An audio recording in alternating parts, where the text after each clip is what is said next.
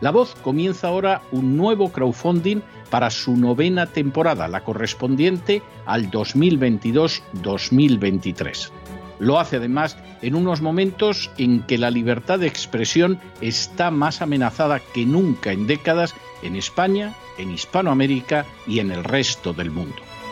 Una vez más, como en las temporadas anteriores, está en sus manos la conclusión o la continuidad del programa La Voz. Debido a la crisis económica creciente, al cambio del dólar en relación con el euro y sobre todo a la censura del programa en redes con su correspondiente desmonetarización, en esta novena temporada nos vemos obligados a subir el objetivo hasta la cifra de 130.000 dólares. Con el crowdfunding se mantiene la emisión en directo, en abierto y de forma gratuita del programa a través de YouTube, iBox, SoundCloud, Spotify, Apple Podcasts, Google Podcasts, Tunnel y Stitcher. Además, por supuesto, de en cesarvidal.tv. De hecho, es este crowdfunding el que permitirá poder seguir emitiendo en cesarvidal.tv, ya que sin la continuidad de la voz no puede haber continuidad de contenidos en ese canal televisivo. Si la voz, tras la conclusión de esta temporada, no pudiera regresar en el mes de octubre, quizá no sucedería algo tan grave. Una vez más, habría quedado de manifiesto como tantas veces a lo largo de la historia de las naciones hispanas, que para muchos es preferible quejarse, protestar o amargarse a enfrentarse de manera práctica con un problema concreto. No pasaría nada.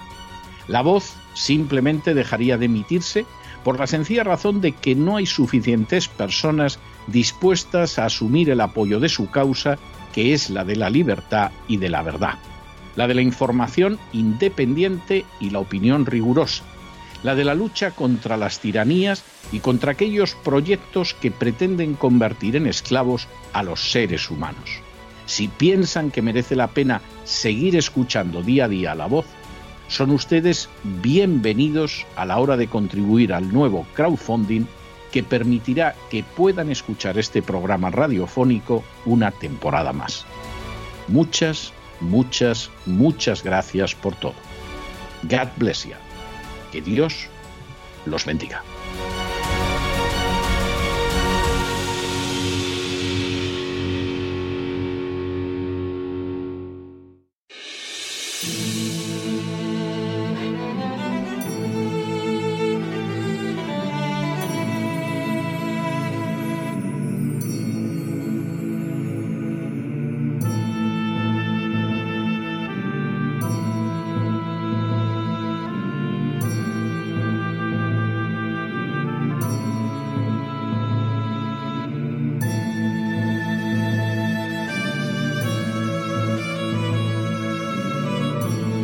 La voz con César Vidal, desde el exilio.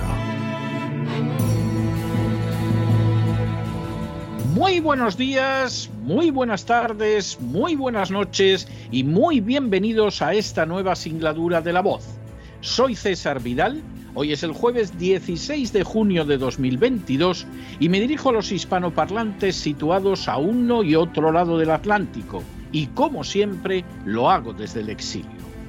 Corría el año 1953 y más concretamente el día 4 de abril, cuando en el cine Callao de Madrid se estrenó una película destinada a convertirse en un clásico.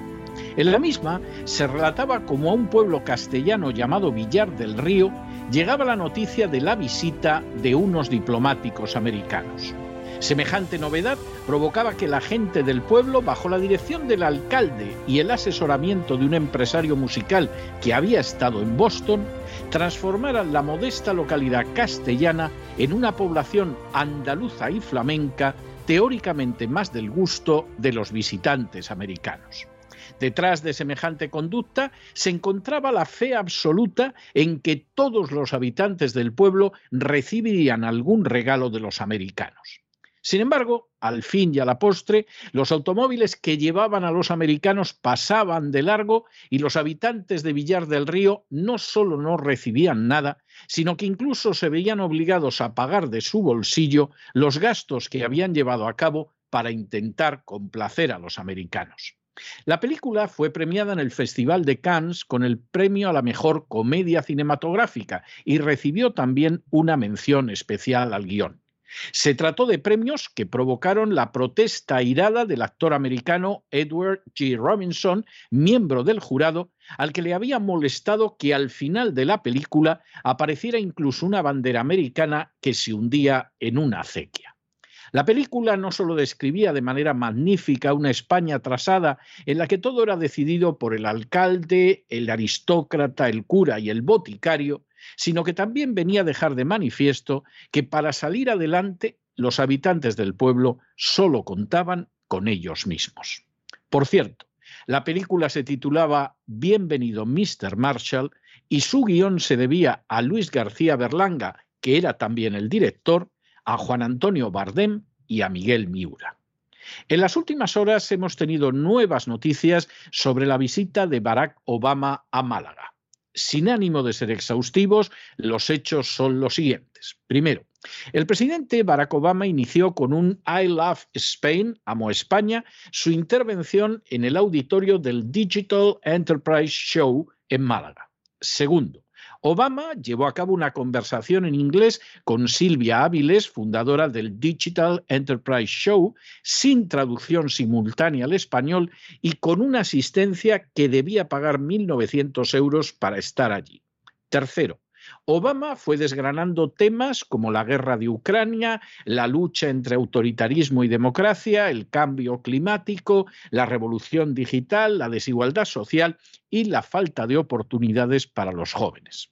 Cuarto, Obama se permitió comentarios chistosos como decir que me han dicho que en España no todo el mundo duerme la siesta. No sé si será verdad o que Michelle viene más que yo a España, viene a veces sin avisarme y se dedica a beber mucho vino y a tomar el sol.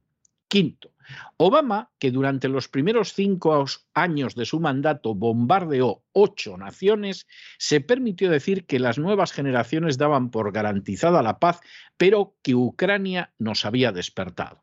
Sexto, Obama, responsable directo de la ampliación de la OTAN hacia el este, quebrantando los acuerdos con Rusia, así como del golpe de Estado de 2014 en Ucrania, se permitió acusar a Rusia de ser un peligro, calificando a Putin como de extrema derecha.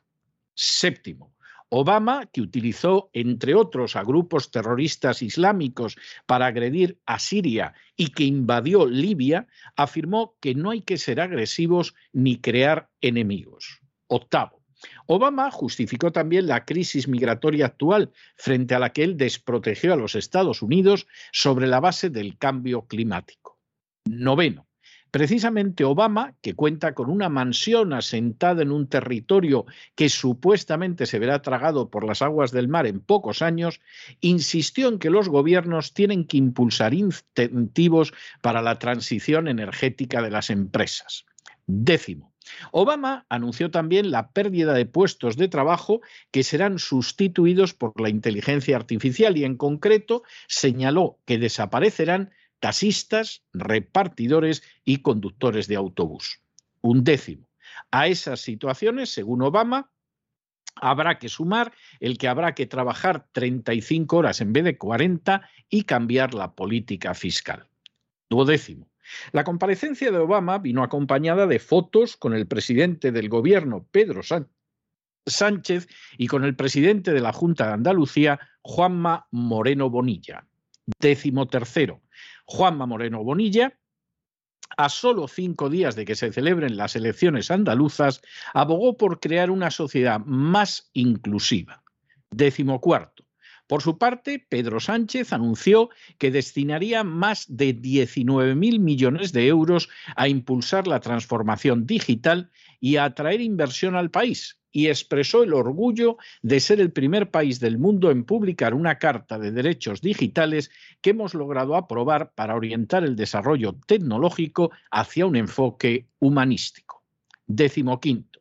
El encuentro de Sánchez con Obama obedeció, entre otras razones de carácter político, al hecho de que desea tener un papel preponderante en la crisis de Ucrania después de que ha sido excluido por Francia, Alemania e Italia de las conversaciones con el presidente ruso Vladimir Putin. Décimo sexto. De manera similar, presumiblemente, Sánchez solicitó a Obama que intercediera ante compañías como BlackRock, la mayor empresa de inversión del mundo, que tienen un peso enorme en la administración Biden, como antes lo tuvieron en la del propio Obama, y cuya presencia es decisiva en el IBEX y en los medios de comunicación españoles. Y séptimo, finalmente Sánchez abordó la posibilidad de que esta vez el presidente Biden sí se reuniera con él, aprovechando la próxima reunión de la OTAN que se celebrará en España. Obama pasó por territorio español y todo sucedió como en la vieja película de Berlanga. Uno de los grandes culpables de la crisis de Ucrania y de otros conflictos bélicos criminales en el globo, se permitió dar lecciones morales a la vez que profería los más ridículos dogmas de la agenda globalista.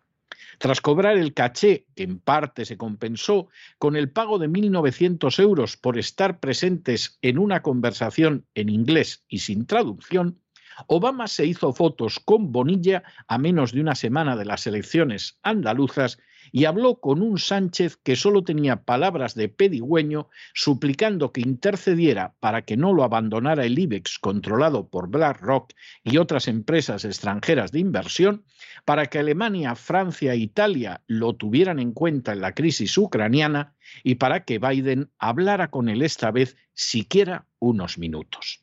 Sin embargo, todo apunta a que, como en el caso de la genial película española, Pedro Sánchez no ha conseguido lo que esperaba. Finalmente, Italia, Francia y Alemania se reunirán con Zelensky, presumiblemente para insistirle en que se rinda en una guerra que ha perdido, y Pedro Sánchez ha quedado fuera del encuentro. Tampoco está garantizado si Biden se reunirá más de cinco minutos con Sánchez cuando tenga lugar la conferencia de la OTAN en España. Y en el caso de BlackRock, va a hacer lo que quiera y no lo que le suplique Sánchez.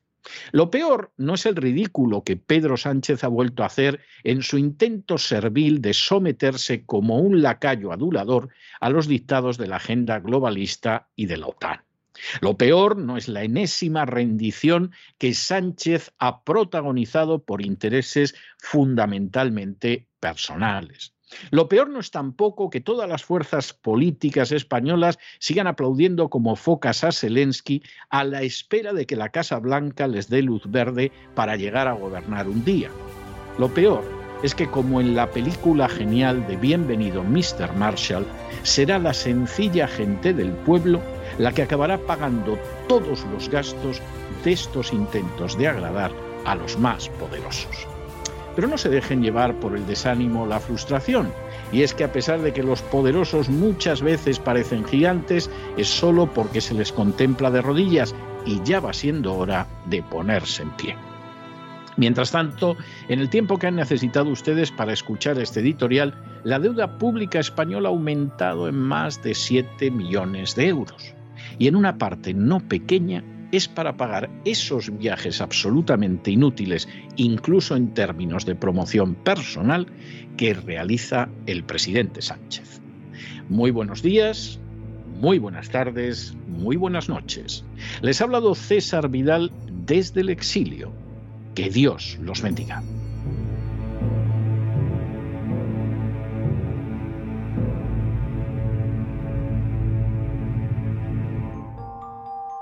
Esta sección está patrocinada por crowdfunding con el siguiente mensaje. Nuestro Señor Jesucristo, el único Dios verdadero, es misericordioso y nuestro Salvador.